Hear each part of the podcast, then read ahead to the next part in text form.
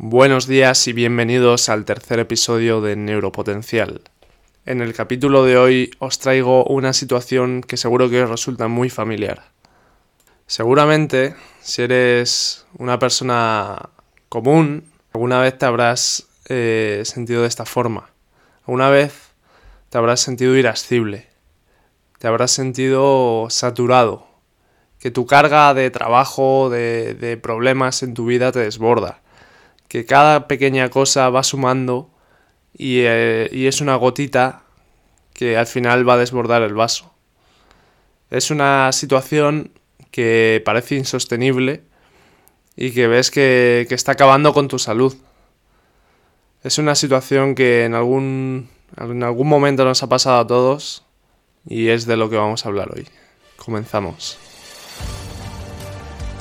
Bienvenidos a vuestro podcast, mi nombre es David Alonso y esto es Neuropotencial, el programa en el que hablaremos de neurociencia aplicada al alto rendimiento, la salud y el bienestar, porque tú también puedes desatar tu potencial cerebral.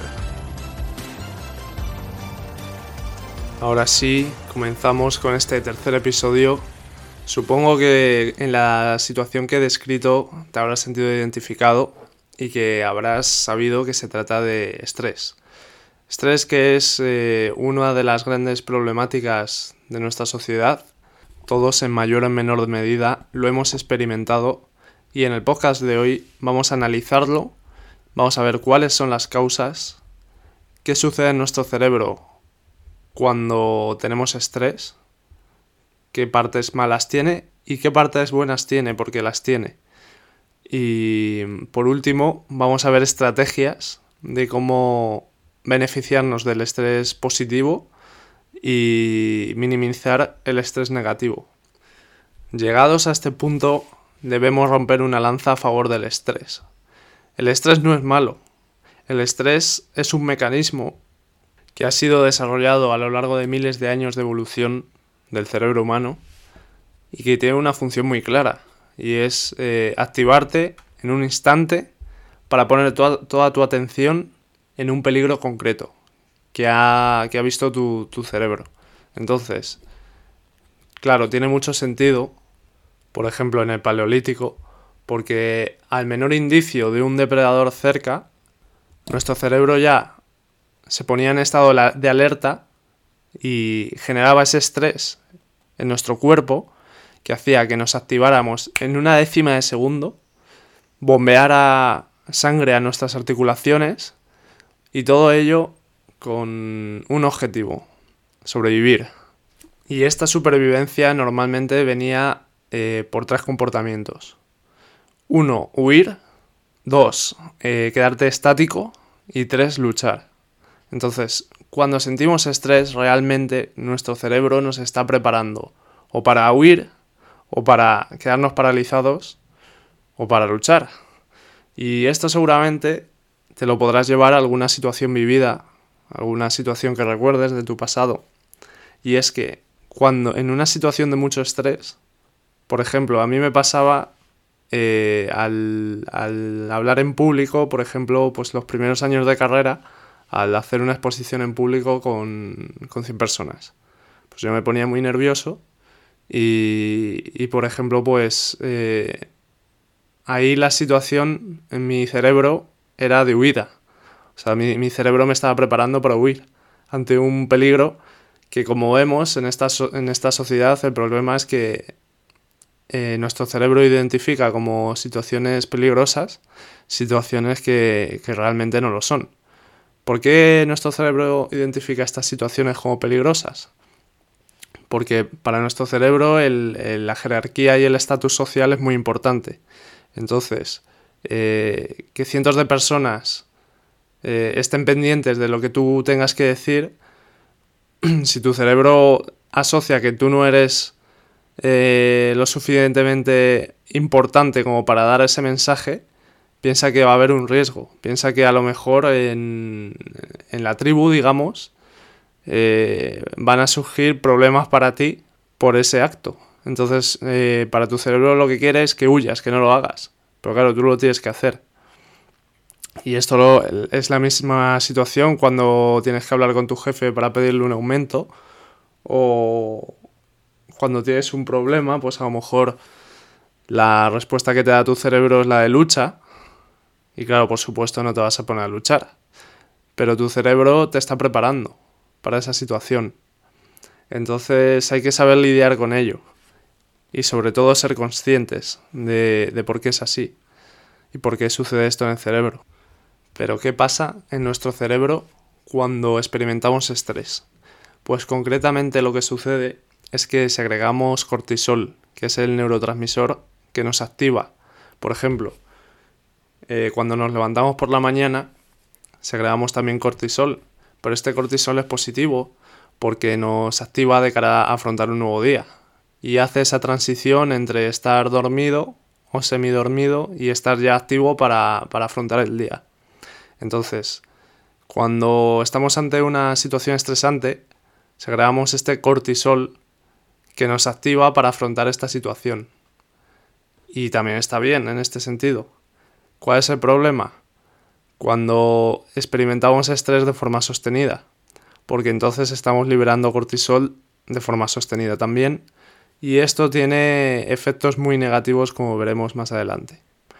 Otro de los mecanismos que tiene nuestro cerebro eh, relacionados con el estrés es la activación de la amígdala. La amígdala está constantemente evaluando el entorno y, buscando riesgos.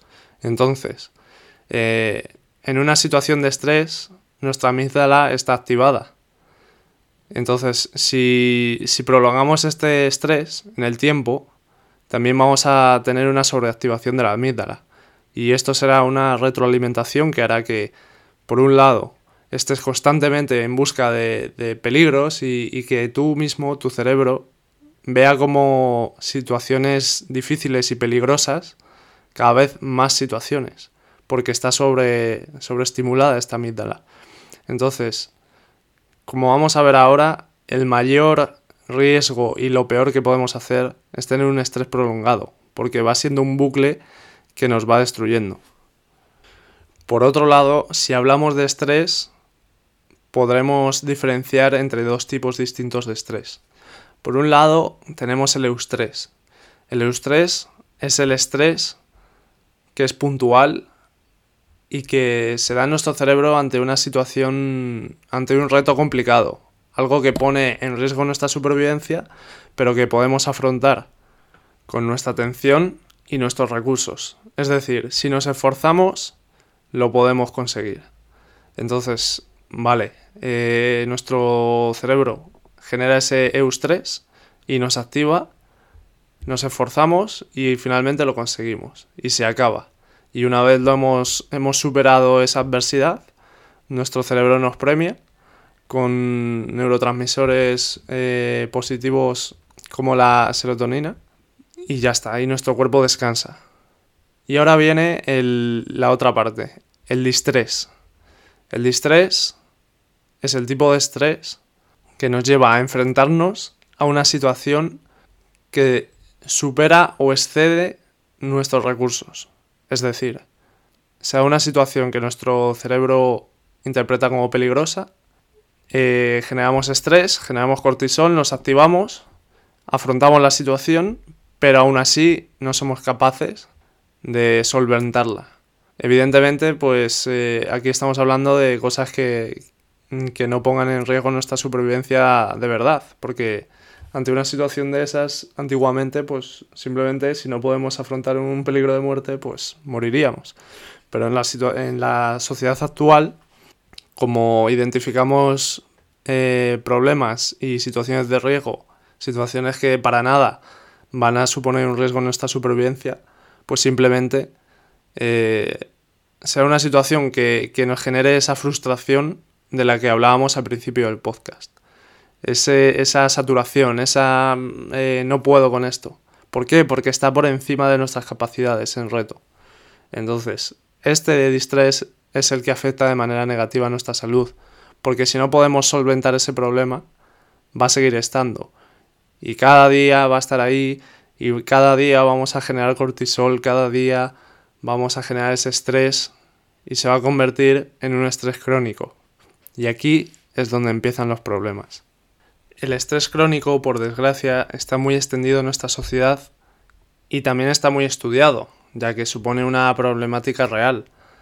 Eh, vemos estudios en animales, como por ejemplo un estudio que hicieron en un grupo de ratas, en el que se las estresó a lo largo de cinco semanas, cambiándoles de jaula a diario y exponiéndolas a olor de gato, que es su depredador principal.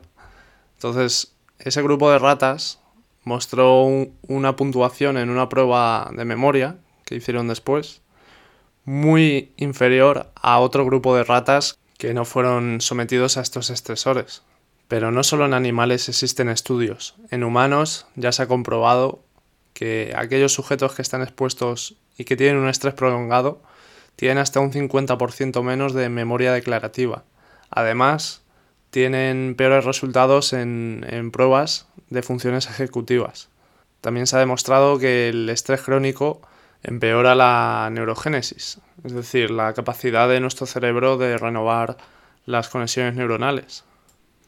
Además, como hemos visto, el estrés eh, activa la amígdala y la amígdala está muy relacionada con el hipocampo, lo que hace que las personas que tienen un estrés crónico además tengan unos hipocampos más pequeños, lo que se traduce también en peor memoria.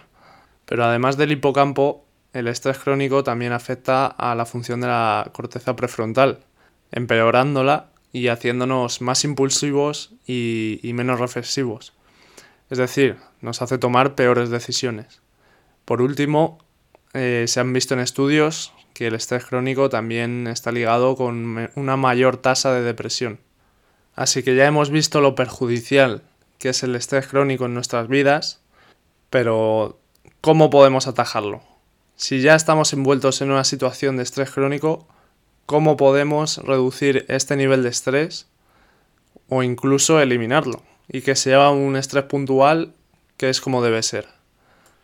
Pues bien, este es un tema del que directamente se podría escribir un libro entero porque intervienen muchísimos factores y, al final pues el tener un estrés crónico es una suma de factores. Como decíamos, eh, el principal problema es que tenemos la amígdala sobreactivada. Entonces tenemos que buscar cómo eh, eliminar esta sobreactivación de la amígdala. Y esta amígdala está activada porque siente que está constantemente rodeada de peligros. Entonces, en primer lugar, eh, debemos replantearnos de qué forma estamos pensando y de qué forma estamos experimentando e interpretando el mundo. Porque quizá estamos caigando demasiado en ver demasiados enemigos fuera, en ver demasiados peligros y a lo mejor estamos dándole una sobredimensión a las situaciones que nos pasan o quizá estamos pensando demasiado en el futuro, viendo o imaginando eh, desenlaces catastróficos en todas las cosas que emprendemos. Entonces, mm, realmente, para reducir esta sobreactivación de la amígdala, lo que convendría sería vivir con más calma, em, tener un pensamiento más positivo, a lo mejor estar más centrado en el presente, no estar tanto en el futuro, en, qué puede pasar. Y por tanto, yo creo que para reducir este, este estrés crónico, una parte importante es la mentalidad, es el cómo afrontamos las cosas. Pero por supuesto, y como siempre, no todo es mentalidad. También intervienen nuestros hábitos en el día a día. Y como siempre, interviene nuestra amiga la alimentación, ya que si llevamos una alimentación no adecuada va a hacer que se inflame nuestro cerebro, que se inflame nuestro tubo digestivo, que nuestra microbiota sea de peor calidad. Y ya sabemos que esto influye muy negativamente en nuestro estado de ánimo y, nos hace más susceptibles. Por otro lado, el sedentarismo también influye en gran medida en el estrés crónico, ya que el movimiento y el ejercicio físico nos hace liberar este estrés, nos hace eh, gastar nuestra energía, nos hace segregar una vez hemos terminado eh, neurotransmisores que, que nos hacen sentir en calma, que nos hacen sentir que todo está bien. Entonces, por un lado, liberamos ese estrés y por el otro nos sentimos mucho más relajados y mucho más completos y en paz con nosotros mismos y con el entorno. Entonces, es muy importante tanto alimentarnos bien como mantener ese ejercicio físico. Otro pilar fundamental para evitar el estrés crónico es dormir bien, ya que cuando no dormimos bien, pues efectivamente nos sentimos más irascibles. Entonces, em, teniendo un sueño de calidad, vamos a evitar en gran medida eh, una buena parte de ese estrés crónico, ya que nuestro cerebro va a tener tiempo suficiente y, recursos para hacer sus tareas durante la noche, hacer esa poda sináptica y, bueno, pues recomponerse. Entonces es muy importante eh, realizar este sueño correctamente. Otro de los factores importantes es nuestras relaciones sociales, el, vínculo, el trato con los demás, con las personas que queremos, el reír, el, el tocarnos. Todo eso hace que reduzcamos nuestros niveles de estrés. Otro punto importante para reducir nuestros niveles de estrés es tener una mascota. Si tenemos una mascota, si tenemos un gato, un perro, el, sacarlo a pasear, el jugar con ellos, también hace que reduzcamos esos niveles de estrés. Em, pasar tiempo eh, con nuestros hobbies, eh, pasar tiempo en entornos naturales, dar un paseo eh, al atardecer. Todas estas acciones reducen nuestro nivel de estrés crónico y sumados a una buena alimentación, a un buen descanso, a ejercicio físico y a una buena mentalidad, a una buena manera de ver las cosas, el no vernos como víctimas y el vivir agradecidos con lo que tenemos y sobre todo vivir en el presente y no estar constantemente proyectando futuros que no sabemos si van a suceder. Así que bueno, estas son las claves para reducir el nivel de estrés crónico que tenemos, si es que lo tenemos, y si no lo tenemos, enhorabuena porque estás llevando un estilo de vida coherente con tus genes y bueno, es un poco a lo que aspiramos todos como seres humanos. Así que, sin más, espero que os haya gustado este podcast. Espero ya en los siguientes ya traer algún invitado, hacer alguna entrevista. Y sin más, nos vemos en el próximo episodio. Un saludo.